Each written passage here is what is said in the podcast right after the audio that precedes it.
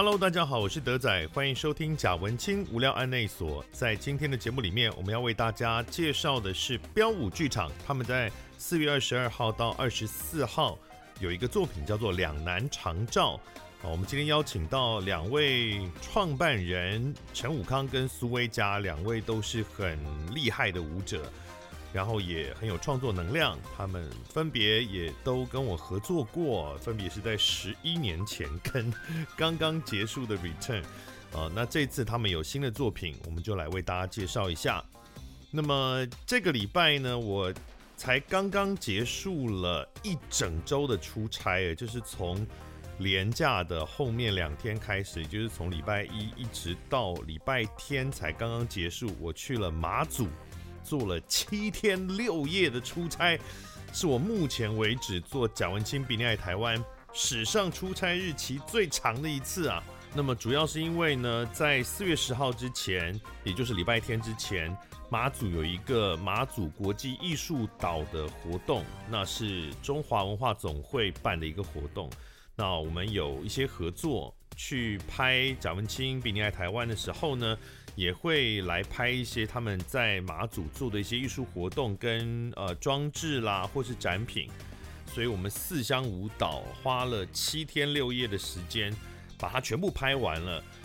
呃，其实本来以为是没有办法真的成型，因为马祖近几年的旅游非常火热，跟我九年前去过。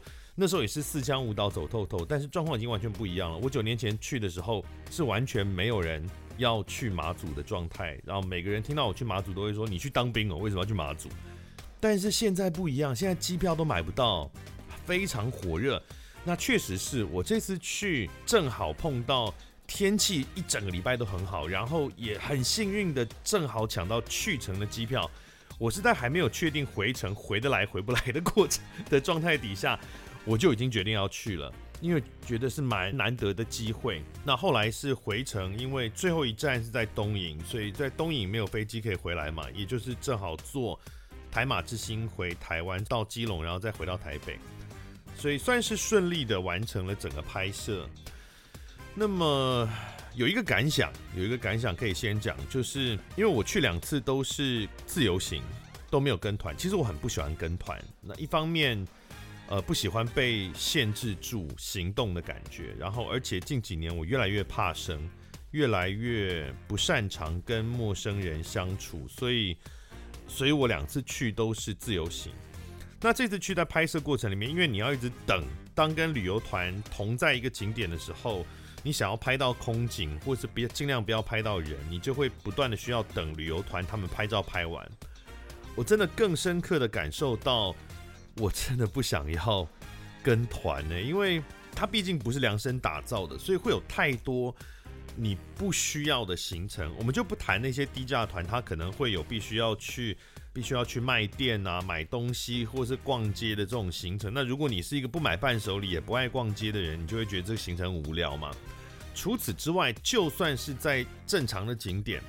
你想想看，一个旅游团，假设二十个人好了，二十个人的团呢，一般来说很少会有散客一个人的，大概都是两个人以上。哈，我们以两个人一个单位来算，二十个人的团，他就可能会有十组旅客。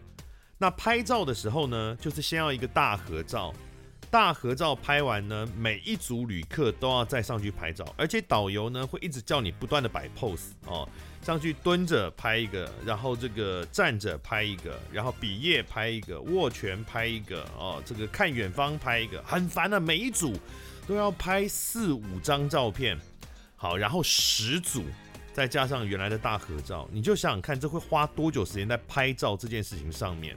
然后呢，因为拍照的时候啊，通常都是必须要在视野最好的那个位置，所以别人在拍照的时候，其实你也不大能够看到风景，因为都被拍照人挡住了嘛。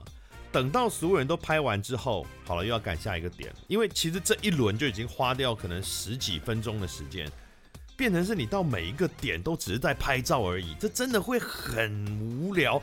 因为我在这个旅程当中等了太多次旅行团在拍照了，不是我自己觉不觉得烦，而是我感同身受。就是我如果今天人在那个旅行团里面，我到每一个点都在等大家拍照啊，当然我自己也拍啦，可是不觉得真的有欣赏到或者是呃休闲到的感觉，你只是不断的在赶景点拍照，下一个点再拍照，在下一个点再拍照，然后吃饭，然后去卖店，然后回旅馆，啊，真的相当不会是我心目中理想的旅行的方式了。而且现代的网络服务很发达，所以像 KKday 啦，或者是 Klook 啊这些，有一些你不方便自己处理的行程，比如说像水上活动，水上活动你要订这个出海的行程，然后你要订船啊，你要订这个器具啊什么的，而且要有教练带，或者是要有导览。这个是比较没有办法自己自由行处理的，但是在现在的网络服务上面，你都可以借由网络上的行程，你就单买那个行程，你无法处理的，你就单买这个行程，其实也都很容易了。所以我想旅行团们他们可能也也遇到一些市场的改变了，因为真的是越来越没有必要跟团，除非是出国到言语不通的地区，我觉得也许比较有跟团的必要，因为你需要有。懂那个语言的翻译，可能是当地的导游啊，或者是我们这边的领队。否则的话，如果在一个语言可以通的地方，其实如果你愿意自己做功课，做出一个最符合自己的需求的一个玩得最舒服的行程，其实越来越容易了。我是真的已经非常久没有跟团了。我上次跟团好像是去巴拉盖吧，就是长滩岛。除此之外，我十年来都没有跟团了。未来也是吧，我觉得如果可以尽量不需要的话，还是自由行会比较舒服一点。好了，就请大家期待这个节目尽快做出来。我们现在有很多的存档可以做了，大概已经排到七月还是八月的存档，好，慢慢来制作呈现给大家。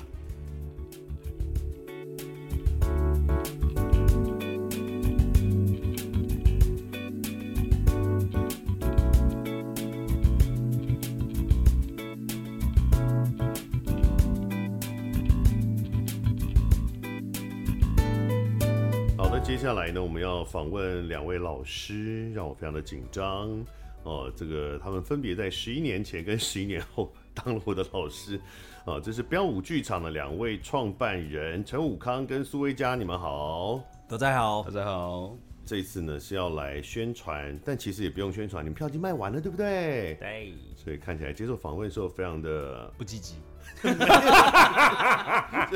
没有没有没有，标舞剧场的两男长照。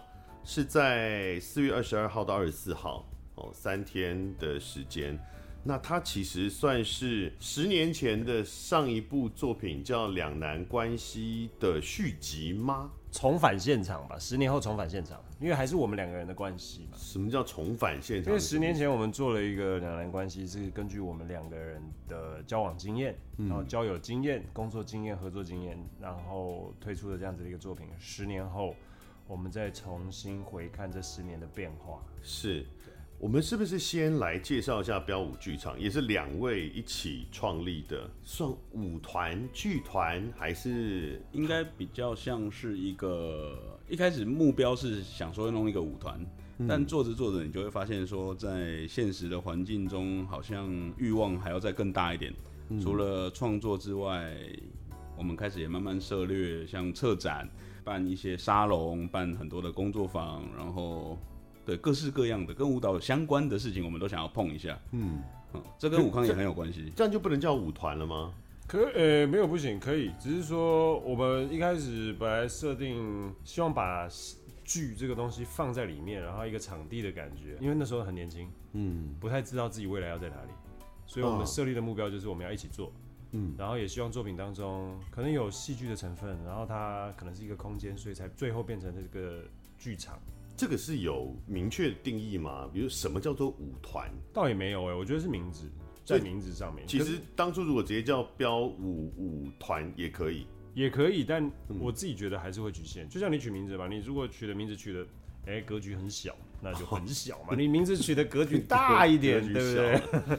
哦，因为剧场可能包含舞蹈演出，也是剧场的一部分。是是是，然后你也可以做，好比说我们在二零一零年开始就有一些戏剧朋友加入啊，嗯，然后我们就不会觉得怪。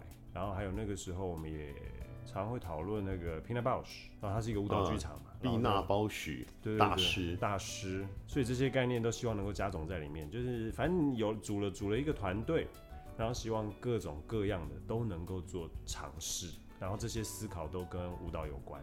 那我用一个非常不了解舞蹈表演的观众的角度来思考的话，你会有很多疑问。比如说，小时候可能在我自己还没有接触剧场的时候，我对于舞蹈表演就会觉得有一个明确的风格，比如说芭蕾舞啊，或者是什么现代舞啊，或者是什么舞啊。那后来可能有街舞，有什么，有很多种舞蹈表演。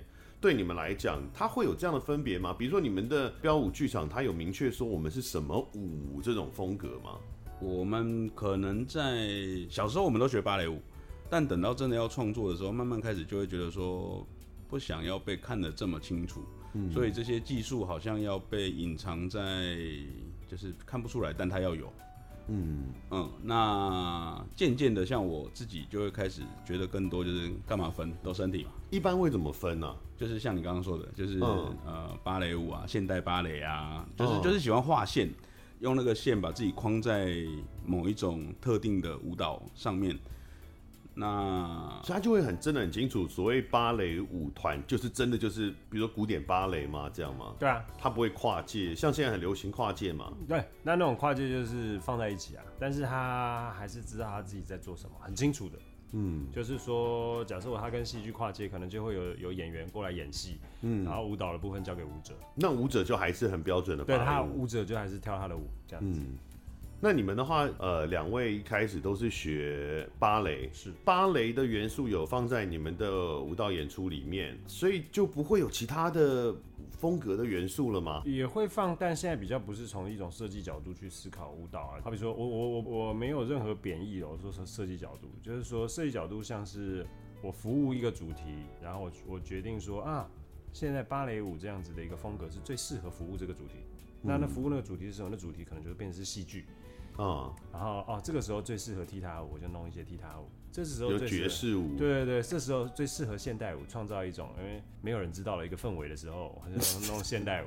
哦，是。可是那是有一个目标，可是当回到自己在自己的空间，在自己的标舞剧场，然后我们做着各自的创作的时候，我们就会试着把这些放下，嗯，然后看看能不能沉淀出有别于我们过往的一个创作。那每一年每一次也都保持着这样子的心态。那你们在学的时候是呃每一种舞都要碰一下吗？小时候都会，在学校的时候是都要都要学。对，每他有会说选组，说我就是往哪个方向学这种。我在学校的时候可能不是那么专业，所以没有这个没有被那么专业化。只是刚好我在学校那段期间又还蛮认真跳芭蕾舞，很爱跳芭蕾舞，或是有一些芭蕾制作，所以就是武康是在学校的时候就是喜欢芭蕾。我不知道哎、欸。后现在我是要回想，我不知道，就是说我喜欢跳舞，但我不知道我是不是喜欢芭蕾。然后为什么我喜欢芭蕾？会不会是因为刚好有机会？然后你有了那个机会，刚好学校给你的这些机会，然后你接触，你就会站在那个位置上。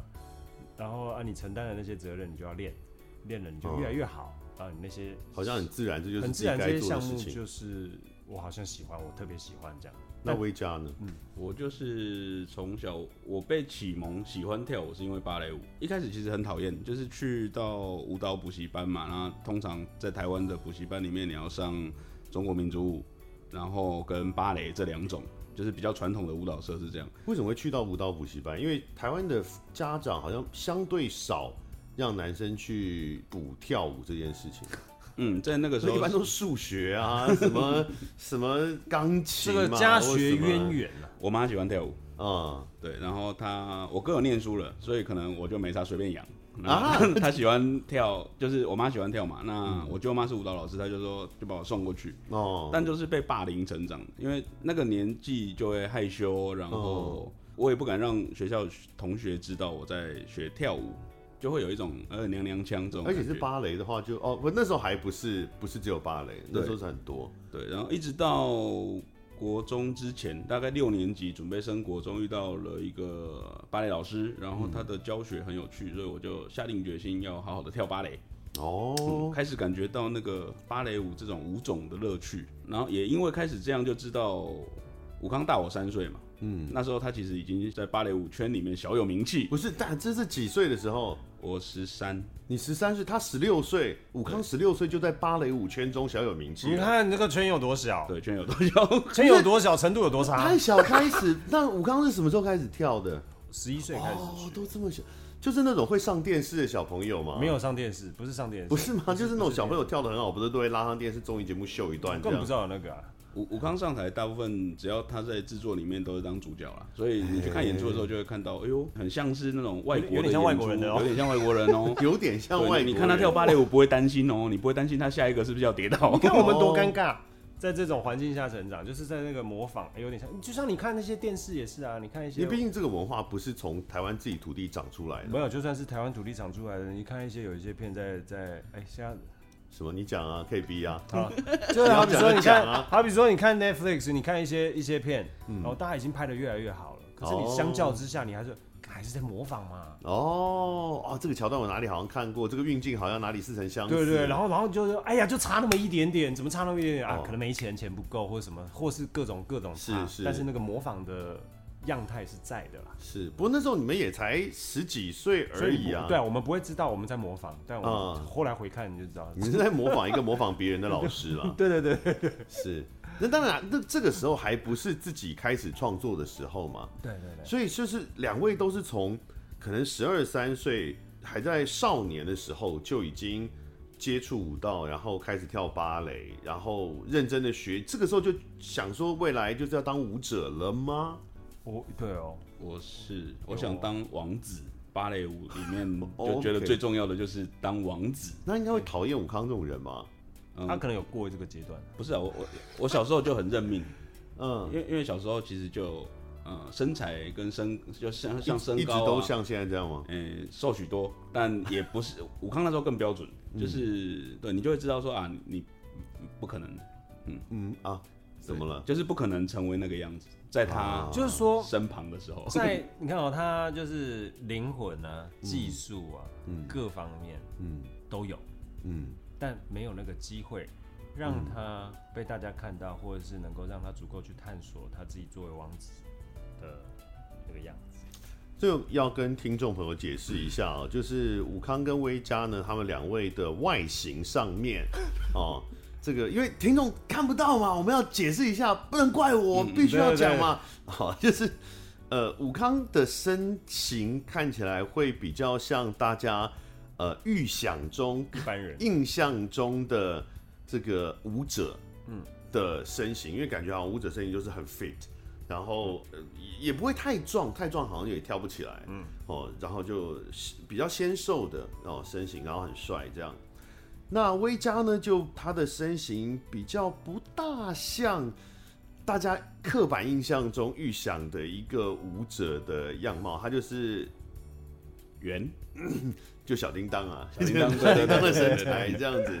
像所以刚才会威嘉才会提到说，为什么呃在武康身边跳舞的话，感觉好像永远主角或是目光的焦点都被他抢走。那所以对威嘉来说，你没有在。在乎这个，因为你依然还是很爱跳舞，而且很小，你没有被这件事情影响。嗯，没有，你还是想要当 dancer，没有，嗯，完全是非常自我的对于呃舞舞蹈的那个喜爱，这样。就小时候可能就因为认命，所以也就很能够很纯然的享受到那个跳舞的乐趣。嗯，所以这些位置好像就不重要了，因为可以跳，可以继续跳，就还蛮爽的。是我记得武康好像也讲过说在。学校看到的时候，就认识威嘉的时候，觉得说这个人是那么胖，怎么会？对啊，以前还会觉得说他可能学科很好，可学科很好，为什么要考考舞蹈？哎呦，千奇百怪的各种方式。后来我们有看到我们学弟啊，就读一些很奇怪的科系，还是考进来了。哦，所以两位是在几岁时候认识的？碰到面应该是十，我十九，我应该是国三，国三年，国三是专科的时候嘛？哎，没有，还没，我还没上，还没吗？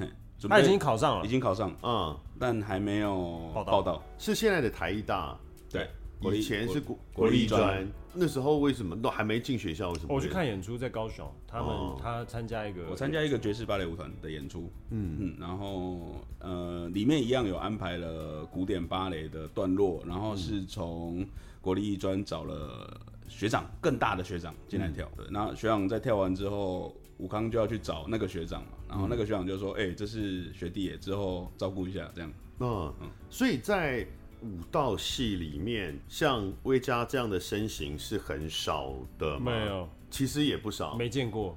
哦，是没有啊。对啊，因为比如说绝无仅有，绝无仅有。哎、欸，其实街舞街舞圈胖胖的人很多。哎、欸，首先他不需要考试啊，你要跳街舞你就去跳街舞啊。哦、不是啊，那跳的好的也不见得跳得好那是你家的事，他也跳的好啊。所以意思是有一个考试、嗯、是变得是最不一样，所以是长辈的问题。你如果今天我们今天假设有邀请老师，老师就会跟你讲，我考虑是他的未来。哦，我担心他真的投入下去，结果没有王子的机会。是我的错还是什么？哦，他们都他们也有他们的说法，也是有现实的市场考量啦。对啊，对，你看连剧场就是戏演的再好，也不见得能演到主角。对啊，你可能长得不够帅，身材也是一种可能考量，或者是甚至现在考虑你有没有名气，你可能流量。对啊，流量，然后你能不能成为票房担当？但我觉得街舞的跟我们科班不太一样，因为我们科班就是在系统内嘛，是，然后在这个系统里面，那那那那些掌握标准的，就是那些老师。那我可以问一个听起来可能不算太有礼貌，但是真的会相当疑惑的一个问题：跳舞是一个运动量很大的一种呃技能，或是舞者的生活是运动量非常大的一种生活。那威嘉的身形多年来都维持这现在的这个状态，是代表运动真的对于减重没有帮助吗？嗯，对我来说是没有帮助的。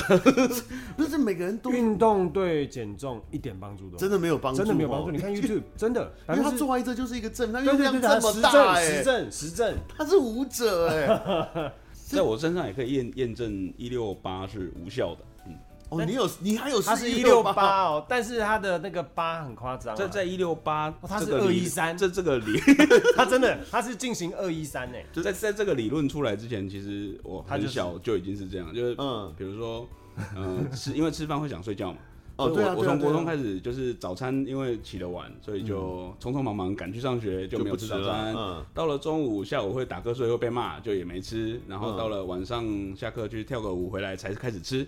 嗯，就每天几乎都是这样的生活，一直维持到现在。嗯，不，宵夜，哎、欸，晚餐或宵夜，我是晚餐一路弄到宵夜，就是一天只吃一餐就对了啦。对，然后那一餐可能吃的，大家都说可以正常吃，不是吗？一六八的话，晚上对啊，正常吃啊，啊嗯，对，就很饿嘛，然后正常吃就一直吃 啊。哦，好，我还想说，我想要减重，想要去楼下健身房运动，所以其实可以不用，对不对？也不是啦，还是要懂，要要搭配饮食。我真的觉得搭搭配健康的饮食，你也搭配了饮食啊？你一六八了，那我是不正常的饮食，我是暴食。哦，它可以牛肉面，嗯，接控肉饭，再接牛肉面。那你可以换一个不一样，为什么要再接牛肉面？接一个虾卷饭或者是什么？那可能也跟淀粉很有关系啦，就是爱爱爱吃淀粉的那种安慰感。同同样的运动量，我在美国是有瘦下来的。嗯，对，就是因为没要买到饭比较不容易，哦、然后他们的淀粉，他们的饭没有台湾好吃嘛。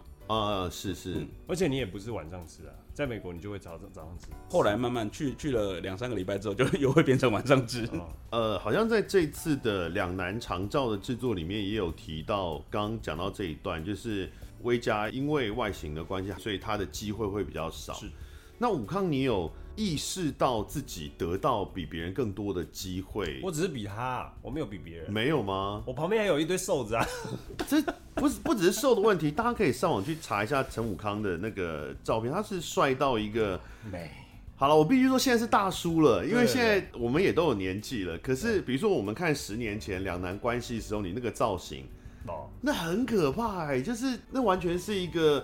可以去随时放在时尚杂志上面的封面的那种，你你你没有觉得你？因为我没办法处理，他没有办法，他没有办法处理。Siri 说没有办法，我关静音了。对，Siri 说你没有办法去时尚杂志，对我没有办法。所以你你你觉得你没有吗？因为外形有得到一些 benefit？呃，有，嗯，当然有啊，当然有啊，因为整个它是一整包的去被考量，这整个 package，嗯，就是说 audition 的时候，这个都是会被。考量在里面的，嗯，就像以前学校在，我听过啊，他们在找入学考嘛，嗯，然后把杆这一面，然后说哦，女生从那边看过来，好漂亮，好漂亮，然后你转过去，哦，哦，有个胎记，再见，啊，就的那一种胎记而已，对呀，啊，当然到放到现在你就觉得很怪啊，所以现在有比较自由了，在这方面、呃、好多了啦，好多了，哦、因为少子化嘛，巴不得你来念，你是个人进来再说吧。啊、哦，而且我也就逐渐知道说什么叫有教无类嘛。嗯，有交钱就不分类了。你到底是要讲正面还是负面？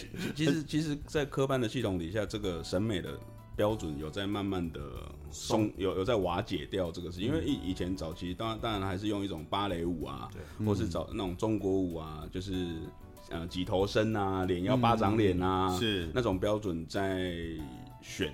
嗯，啊，外形可能是第一。所以很多有灵魂的，那他可能在第一阶段他没有这个东西，他就失去了他继续探索的机会了。嗯，因为我们看一些国外的，比如讲一些芭蕾舞的电影啊什么，好像也是不讲道理的，没有道理可讲的。他可能他也会跟你讲说，哦，那我我看一排芭蕾舞演员，那你你身材就跟别人不一样，对，画面就不好看，所以他们也不遮掩的，就就是这么残酷这样，好像。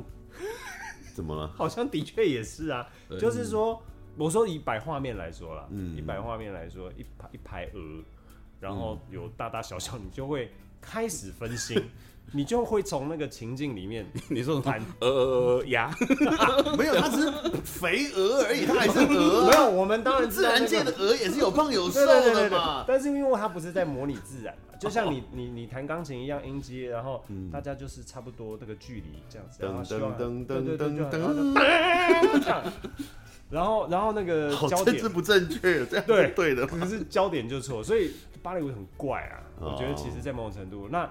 那很很不错的，就是还有当代的啦，其他的思考。我说在舞蹈的这个范围里面，其他的呃舞种的思考，你不需要不需要哦，我不行，我或我不适合，好像那就离开就好了。OK，他他们那个太细了，太细致，太也也不能怪芭蕾舞啦，就每一种每一种艺术，它都有它自己坚持的地方嘛。对，那芭蕾舞在这个事情，对啊，你看那些芭蕾舞的，如果他突然要跳现在，就跟智障是一这政这政治不正确，有些没有，我是说我啦，我是说我啦，像好比说，呃，所以你不会跳现代舞吗？虽然我不懂到底。就是当我要，我常常会被我们，我跟我呃前前老板，我们会讲说，啊，我们这种人就是没特色啊。啊？苏一佳站在台上就是那个分量，他随便他随便手一举起来，我 他妈观众，观众出来你是认真，我是认真的，观众都疯了。我说。我说他不过就举个手，为什么大家那么兴奋？是观众觉得有被激励到的感觉吗？他可以，他本人你要想哦，他本人穿着一个丁字裤站在台上，整个全场就已经哦了。他为什么穿丁？就有一首舞，他只穿丁字裤，然后站在台上，然后他把手举起来，然后这样摸一摸自己的肥肉，哇，观众疯了，笑翻掉了。这个你就想，我站在台上丁字裤，哈，我要多拼命才能够让观众。勉强拍两下手，他就这样疯了。观众，我我听不大出来，这到底是一个赞美啊？当然是赞美啊，因为你最终，你最终不管你是用什么样子的方法，你要的是共鸣嘛。我们要跟观众有共鸣。我不知道确定我要做什么反应。好啊，就是他反而更容易被看见，意思是这样。我觉得是诶，就像他，因为他不管是身形，还有他本人，嗯，就是那个冲突，就是它里面很温柔的那个事情，嗯、跟它外形的这个冲突，然后放在台上，就跟我们这种一般人不一样。因为我们是我们我这种人是可以被放在台上当做一般人，就是个路人可以走过去，就像舞者啦，你知道那种没有脸的舞者，你知道那种没有？嗯，我知道，就是对。可是你对于编舞家。嗯对于不是好看不好看哦，是对于编舞家来说，他可以被当工具人，是是，但他就是他只能当特殊存在，他只能当焦点，对他只能当焦点。不，但这个问题就是你可以有当路人的机会，他可能连路人机会都没有，对对对对对，对啊，他只能当 star，王子嘛，star。好，所以两位是在呃专科的时候认识，所以在学校的时候就就是一起表演了吗？嗯，学长就还是站在他的那个嘛，就是中心舞台的中心。是，然后我就是会被安排成各种他周围的，比如说如天鹅湖来讲好了，还是呃，他就是王子，是。那有时候我会被被安排去跳魔王的角色，哦，那也不错啊，但也没有不错吧，但其实不是很合适啊，就也因为没有看过这么矮的魔王。不，为什么？拿拿破仑身高也不高嘛？干嘛这样？对，然后或是那个小丑这样，就是因为技术有，对，技术技技术有，嗯，但身形没有，所以就会往旁边别的角色。我也是，我也是有得到了。所以你们那时候的感情就很好了吗？所以武康刚看到他，除了觉得说这胖子到底来干嘛之外，你对他的印象是什么？因为我跟学弟一普遍一开始都不会太好，不会说特别投入 去关怀他。哦，然后是有一次看他穿拖鞋给我转三圈，我觉得哟很不错。穿拖鞋转三圈，这个很智障吧？但是什么意思啊？就是哦，芭蕾舞的那个旋转嘛，旋转是一些。好无聊哦，这是我们自己在那边的那种阶级。好比说你你你你能够很完很完整的完成这个圈，就表示你的协调技术在什么样程度，表示你练舞怎么样怎么样。嗯嗯。然后你就会把它盘算在，然后你看他穿拖鞋很随便的、很轻松的、很自在的这样，啾啾啾，嗯，哎呦不错哦。然后就另眼相看这样。哦，是因为专业能力被肯定，是是是。然后你就会开始稍微再看。就越会有机会越看越多。哦，我今天才知道你默默的在评鉴我们呢。对啊，这应该是说学长们有默默的评鉴所有的学弟。当然了，也有那种瓦解，有时候很崩溃，算了，不用再跟他交流了啊。因为有时候你私底下当然还是会想一些讲一些大家的梦嘛。嗯。那彼此都会有梦啊。嗯。那你看到他身体能力跟配合他他讲出来的梦，那你可能就是一致的一个往一个上的方向，有那种身体能力零，然后。有梦的，那、嗯、你就有梦最美的。我更不想跟你讲话，因为你都骗人了。好现，好现实哦！你不能鼓励他吗？啊，梦想很重要啊。对，梦想很重要。可是你的梦跟你的身体不在一起啊，啊，对吧？因为因为我们是靠身体的、啊，所以你的身体的身体的练习，因为那不是天生的而已啊，就是有很多后天的练习嘛。你要投入多少时间在里面？那我不知道他是不是有投入啦。我当然有投入啊，对吧？对吧？所以威嘉靠技术打动了学长。那后来为什么变成这么好的关系呢？呃，我我也不知道哎，我就是会约他，他会问我，然后我也会约他，然后那个路好像有点差不多。在我离开学校的时候，嗯、那因为我们有一个某种小团体，就学长学弟制还蛮严的。嗯，以前在学校，所以那个 bonding 一直都在。嗯，然后我去当兵，有一次需要帮忙，他就来了，他就护送了我女友，嗯，来到屏东龙泉。从台北，对，从台北，哇，就很浪漫啊！而且中间没有发生什么事吗？哎、欸，这我就不知道了。但是他很难说嘛，人生的小小插曲是蛮难的啦，因为很早，一大早六点。哦，正好前一前一晚，对啊。但他把他送到之后，他人就不见了。嗯，平东龙泉有什么好逛？没有，他就知道我们要聊天了。哦，对啊，贴心，不然很贴心，真的很远。然后五点又把他送回去。那后来没有发生什么吗？这这就是他们家一直在那边拉，那就是他们的事了，那不是我的事啊。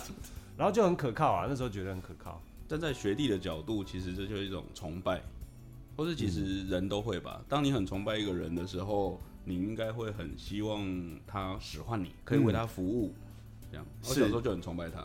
那所以对微笑来说，当时他就是一个散发光芒的一个学长。嗯，就是。你会觉得很光荣啊，就是他他他有名，然后你就会觉得站在他身边沾沾光了，那个光反出来，他旁边有一个这样。是，那你们是因为后来已经一起成立剧场，所以一定是到某一个时间点的时候，你们发现彼此对彼此是重要的，嗯，哦，或是是比别人更贴近的，然后才会选择一起做一个剧场这样合作。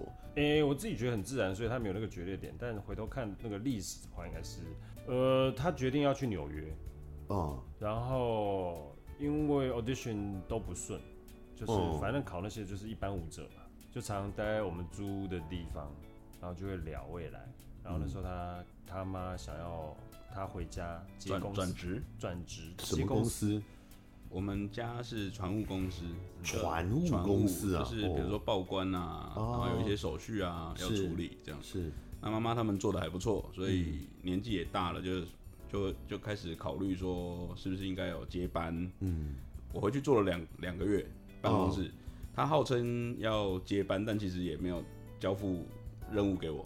嗯。嗯，就是坐在那边当个小老板，也也本来呢，如果要接的话，就可能是当个小老板。嗯，然后那时候我说啊，你是想跳舞吗？他说对啊，我想跳舞啊。我说那你就革命吗？你不要理，不要理你妈。那我这样子啊，然后我就反正他，可是他很孝顺，就是一般妈妈讲到是交到坏朋友嘛。对对 对，对，就是这个意思，是这种。没有啦，我妈很喜欢武康，我妈也很欣赏武康跳舞，因为她自己本身很爱跳舞。但我我我在回想，她终究还是担心我这种身材。她常常讲一句，之前现在不会了，就是你这么胖，以后不会有人找你跳舞，你怎么办？你你就自己创了剧团。呃，在这过程中就 对啊，很挣扎啦，很挣扎。那就有武康在嘛，那他就。教我说：“哎、欸，不然我们来偷偷弄舞团好了。为什么是偷偷？就不想，我不想让我妈知道，说我的下一步其实没有想要跳。对对对，那所以他都会在那边公司查资料，就是怎么立案啊，怎么做准备啊，这样。因为我妈也没有交付实质的任务给我去执行。是，嗯。然后就在那一年我就回来，然后我们就真的开始筹备这样。”是，所以标舞剧场的这个创作形式，因为好像不是常常每个作品都是你们一起合作的嘛。对，你们各自会发展各自的。这也是在在二零一二年第一个两难关系之前是一起，哦、所以二零一二年完了以后我们就分开了。为什么当年的那个演出有造成这么强的创伤吗？为什么要这样？就很酷吧？因为本来以为是说，因为这两个人这么好嘛，所以才做了一个两难关系这样的演出。没想到做完之后反而 反而两个人的路就蛮有趣的，非常非常有趣的一个时间点。然后这样当然后回回想说那个时候我们在当我们决定好像要弄舞团要一起做事情的时候，我们有接了一个案子，一个儿童剧团。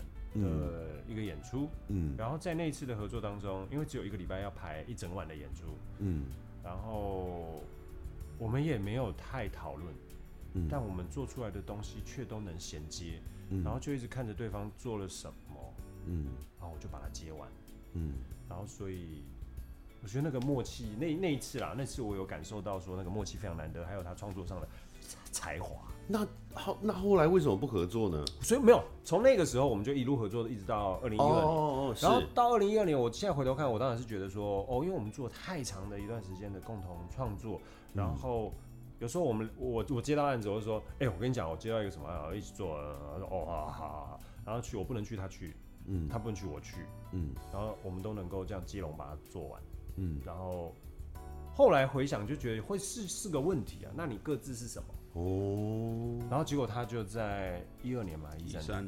一三年。下了一个叫做自由部，嗯，然后就展开了他近十年的这个创作计划，就是威嘉开了一个自己的一条支线出去了，是是，开了一个产品线，是，然后他就抛弃了武康，也可以可以可以可以可以，然后武康就呃很悲伤的。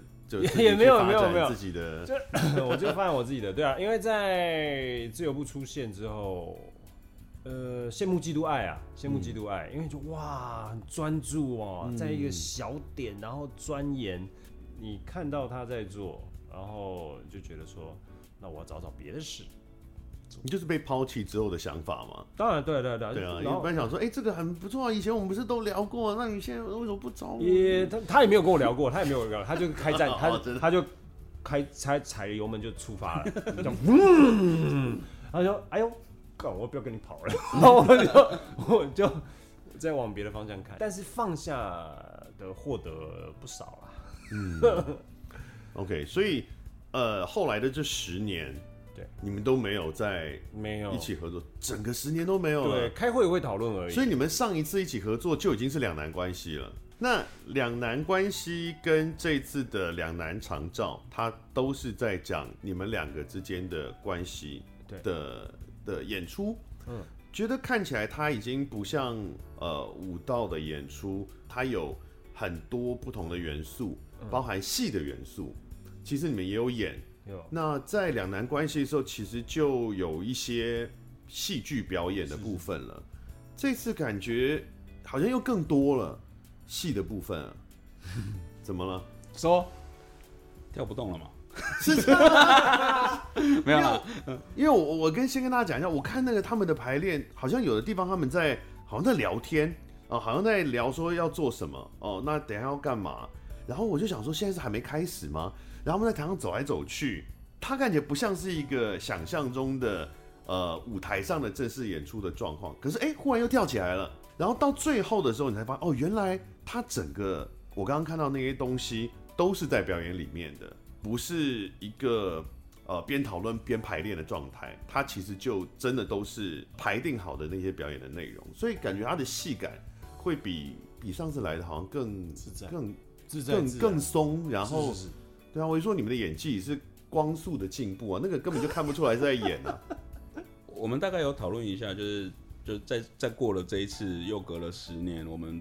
比较不喜欢上一次的演出的什么地方？哦，对，那上一次演出的时候，像我自己比较不喜欢的就是关于我想要成为一个演员，一般的在讲话，在在做出一些决定，嗯，在做出一些情境，嗯，我自己比较不喜欢，所以在设计我们在讨论这个过程中，我们把这个摊开来讲嘛，嗯，然后。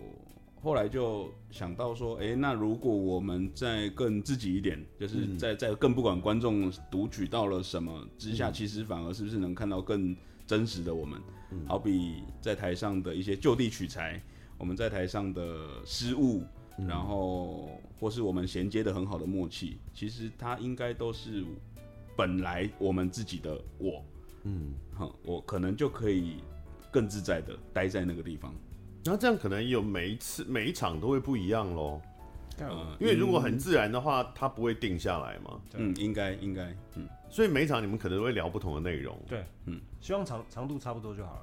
算是即兴演出哎，是差不多，对不对？对，所以舞的内容也会不一样吗？是是一个我我很难想象的。但其实这个是一个 database，等于是我们在排练的时候是在准备那个 database，嗯，然后观众来了。或是要展开了，我们就从里面拿一些，然后有可能我们两个拿出来的都不在对的状况，但也不见得是完全随机，就是因为你们互相拿出来的东西会影响对方嘛，是是是，所以会有那个化学变化。是哦，这也是在呃，等于说期待观众可以刷个好几场，因为他可能看到会好几场完全对，没想到卖完了不一样的哦，对他也没办法刷了，对啊。但对我来说，里面最有趣的应该就是那个有机当下的那个决定，是建构在我们对彼此的那么熟悉。嗯，对，因为如果不是这么熟悉，应该会很多的整个结构反而会变得很破碎。嗯，所以他好像有一种梭哈的感觉，梭哈就赌下去了。那那我们仗着我们的这个默契，就是不是成功就是失败。上一次在两难关系的时候，因为也有很多的创作，一定是来自你们的呃默契上，或者是发展出来的时候，彼此感受彼此的身体接触啊什么的这些。那上次的时候，觉得这过程是有想象中顺利吗？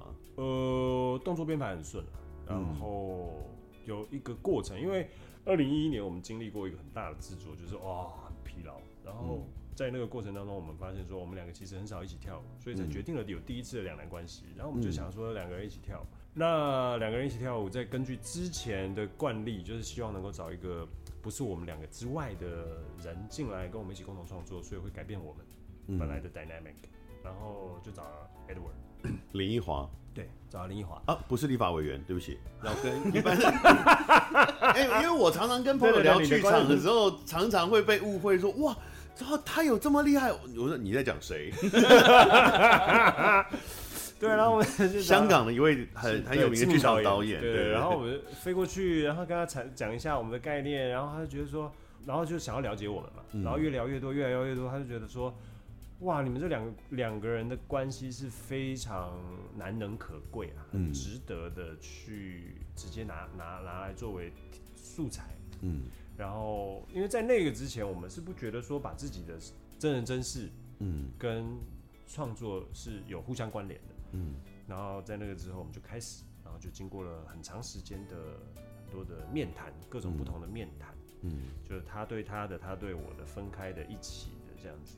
是我看当时的记录，就是在这个中间创作过程中，其实他创作的困难度，或者是你们会发展出什么样的东西，其实超越。你们刚开始发想的时候的预期是是是，然然后就还蛮困难的啊。一开始就是一个看整个整个，我们都会把它叫做一个看心理医生的过程。呃，因为它主要是要用身体、用肢体、用舞蹈去表现你们两个两个男男性之间的关系，表现关系也表现关系的变化等等。因为在台湾，嗯，两个尤其是。如果我们讲直男之间的身体关系是非常贫乏的。前阵子那个呃，有一个喜剧演员乔瑟夫才拍了一个，在讲说男生有时候不小心你在日常生活中，比如手稍微有碰到，哎呀，对，确实是这样啊。在现实生活中，直男之间的身体接触是有一个有一个很明确的界限在。嗯。会对创作上面会造成一些，是不是会更难抓那个那个分寸在哪里呢？我觉得这一点在舞蹈上面，我们受的训练倒是还好，因为舞蹈很多时候会用身体的主动被动动力的关系，很理性的、比较科学的方式。在诠释这些东西，嗯，然后，所以我们在两个人彼此在身体接触上面比较没有像那种 you 这种，但林奕华那时候确实也有讲说，比如说我们有讨论过到关于拥抱，嗯，我们的拥抱永远都是这样拍一下点到为止的。那这个事情其实是有提醒到说，我们是不是都有一些防护罩在抗拒这些事情？不只是点到为止啊，男生之间的直男之间的拥抱，就算是。真的要抱，他也通常不是正面抱，他会侧一边，嗯嗯嗯，他会避免那个完全的拥抱。对，那那所以在排练的过程中，就是对我来说，就是年纪也渐长了，然后在这些事情上学到很多，就是怎么去表达那个关心，不要有防护罩的关心。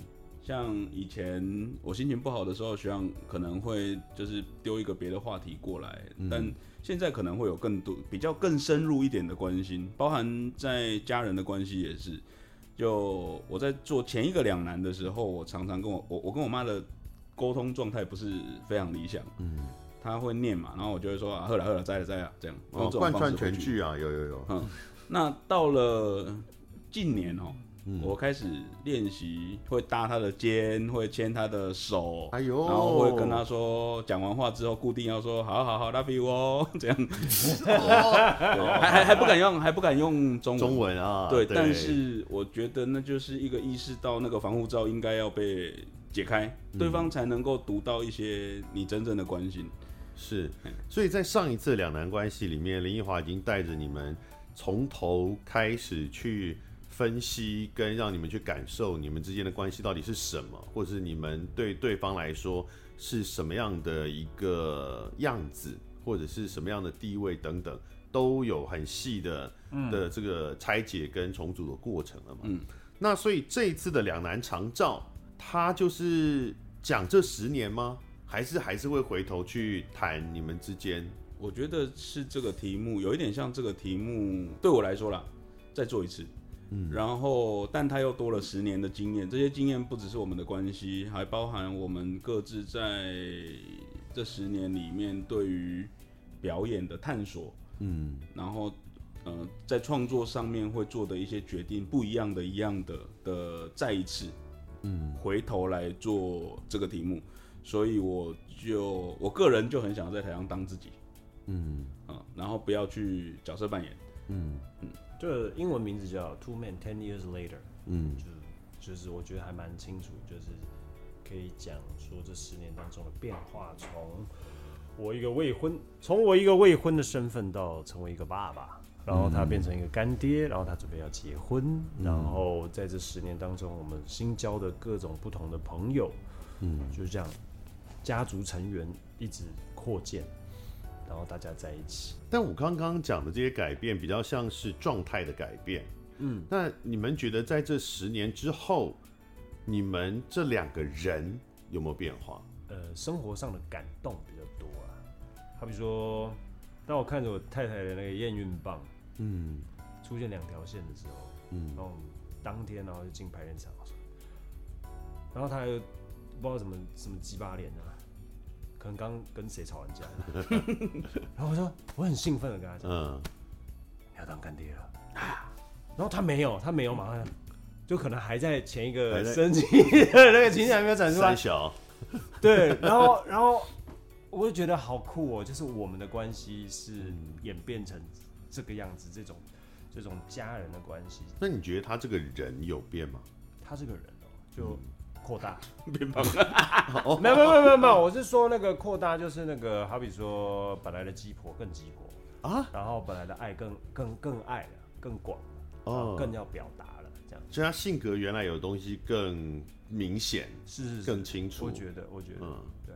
那魏佳，你觉得武康他这个人，或者是你们的关系有什么变化吗？我对他的爱始终如一，没有，我觉得没有什么变的，就是你现在还是可以帮我挡子弹的，当然可以啊，开玩笑，嗯。但是而且现在还多了一个理由，就是那个 Ganesha 的，叫我女儿。对啊，你怎么可以，对不对？你要你要陪她长大，对啊。那可是你也要结婚啦，对啊。但我没有生小孩，哎呦，所以所以我只要确保武康会好好照顾我太太就好了，哦，我就可以很安心。这个没有什么，来当，这个没有什么。对，那武康的变就是他变得更松。他以前是很好奇，然后他会蛮积极的去主动探索一些新奇的事物。嗯，那现在变得再更松一点，就好像是哎、欸，这个东西飘过他眼前，他就好像可以随手抓到一些东西，然后揉捏成为一些很独特的事情。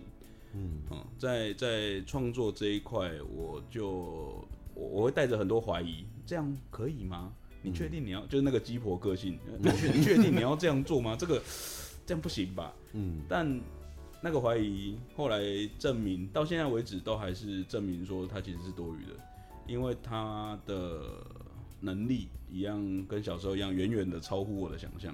哦。所以到现在他也是你的偶像了。对啊，是啊，是啊。嗯，是。你千万不要小看你的鸡婆。我我常常在出国的时候发现，妈，要是苏威加来就没这个事情会发生。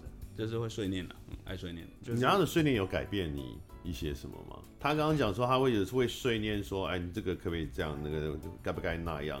真的会，你真的会被影响吗？会，就会想说，那就一定要这样做。对，就是叛逆就对了。不是因为他有时候有时候那些讯息本来就已经要这样做了嘛，然后可是因为有人碎念，就表示说，哎、欸。他觉得不舒服哦，那可能很多人会跟他一样不舒服。对，嗯，然后那个不舒服可能会导致他形成一个反弹，在演出进行当中。嗯，然后哦，那可以试试看，就是那些讯息，不是试试看听他的还是不要听他的？没有，不，就是就是按照他原本的。对啊，还是按照原本的啦。就是你会一直接收这些反应嘛？可是你要你知道吗？要像碎念哦，就表示说他把这个作品当他自己的。嗯，这个是非常难得的一种一种 quality。你知道，我我是比较传，我是比较传统古典的方式在判断这些，在比如说看待身体啊，看在在剧场里面的仪式啊，看待我们要怎么样仔细，我比较这种我们号称传统古典的这一路，但武康已经把我甩在不知道哪边，他现在是一种用那种离经叛道。我们我们如果用用用我们两个的走向好了，就是从集体创作走在一起，然后突然他转了一个角，他变成九十度，所以我们现在是一条十字。他走在一个科学家的那种，就是在创造一个未知的领域，他在里面摸，就不被框架限制的状态。对，而且他当我在提醒什么事情的时候，他可能也就会意识到说，很多人会这么想，像我这样想，嗯、他就会更往那边去。好 好利用，好好利用威嘉提供给我的资讯。所以经过了十年，呃，刚有提到这中间其实很长一段时间，你们都没有真的在一起跳舞了。对。这次再合作，你们有觉得对方的舞或者是身体有什么不同了吗？呃、欸，我是是觉得有一种久违的温馨的熟悉感，嗯，然后更确认，嗯，以前的那个急促不见了，彼此的哦，就是彼此碰在一起的那种急急促。急促是什么意思？嗯，急促感就是说以前可能碰，然后就会不会想等，就会发动。但现在不会，大家愿意在一个地方停一下下，感觉一下，再来。是一种尴尬感吗？以前会有，以前会有可能是你可能是跟尴尬有关，oh. 就是想要想要动，然后现在就比较不会。嗯现在就可以在一个状况可以待久一点，这也是跟刚刚讲对彼此的关系更信任，或是更我觉得是更自然，对彼此的关系，然后跟自己的关系都能够和解。我觉得我们在这十年当中，彼此都跟自己都，所以感情是更好的。对，呃，对。然后我说，我说我们彼此在各自的生活当中，哦哦哦彼此都跟各自自己，嗯，都有更深的和解。嗯，对。武康有策划一个节目叫《混沌声响》。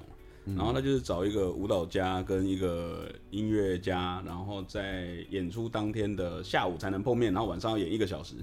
有人就问我说：“哎、啊欸，那这个东西会不会就是就是跟两接下来的两难一样，都大概有一些即兴的成分在。嗯、然后你会不会担心两难怎么样？我说不会啊，有武康在。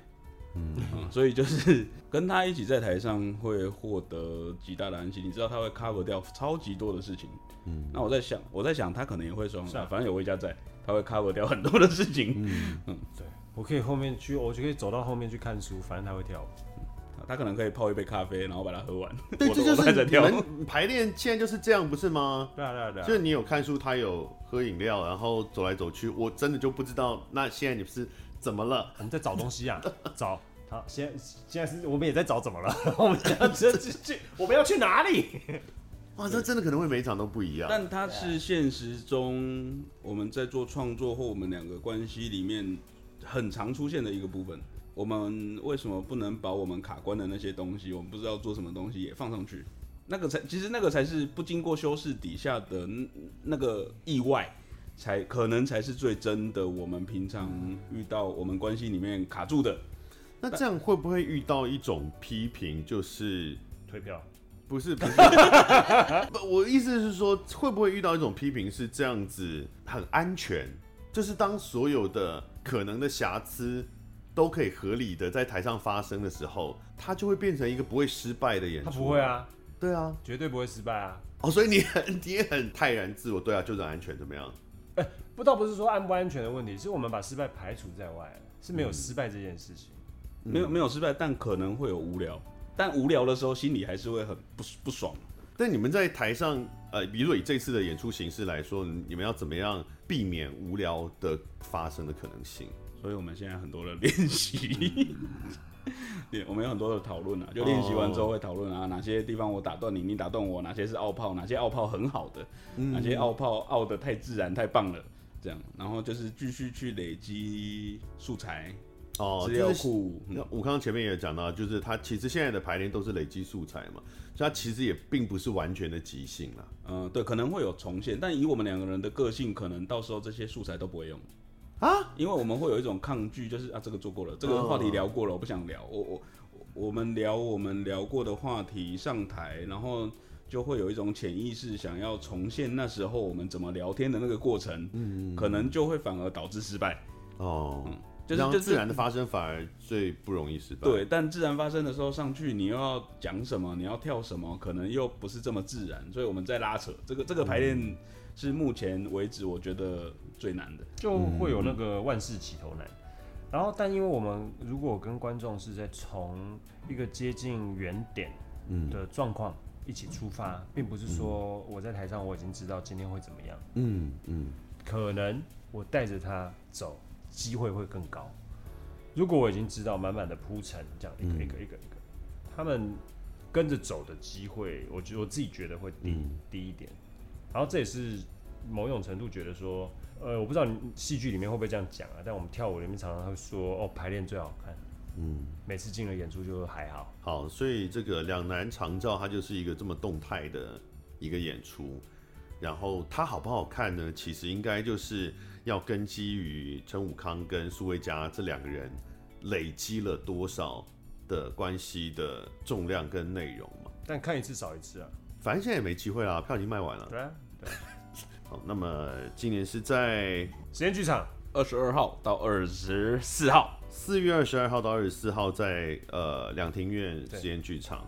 真的是看一次少一次，青春已经不在了。呃，我觉得作为舞者是还蛮深刻体会的。我本来接下来通常这种时候都是要结在一个催票，就是说请大家进剧场来呃见证他们什么什么什么。但是因为现在已经嗯，就请大家期待未来你人生中还有机会 哦再看到，不会有影像化的可能吗？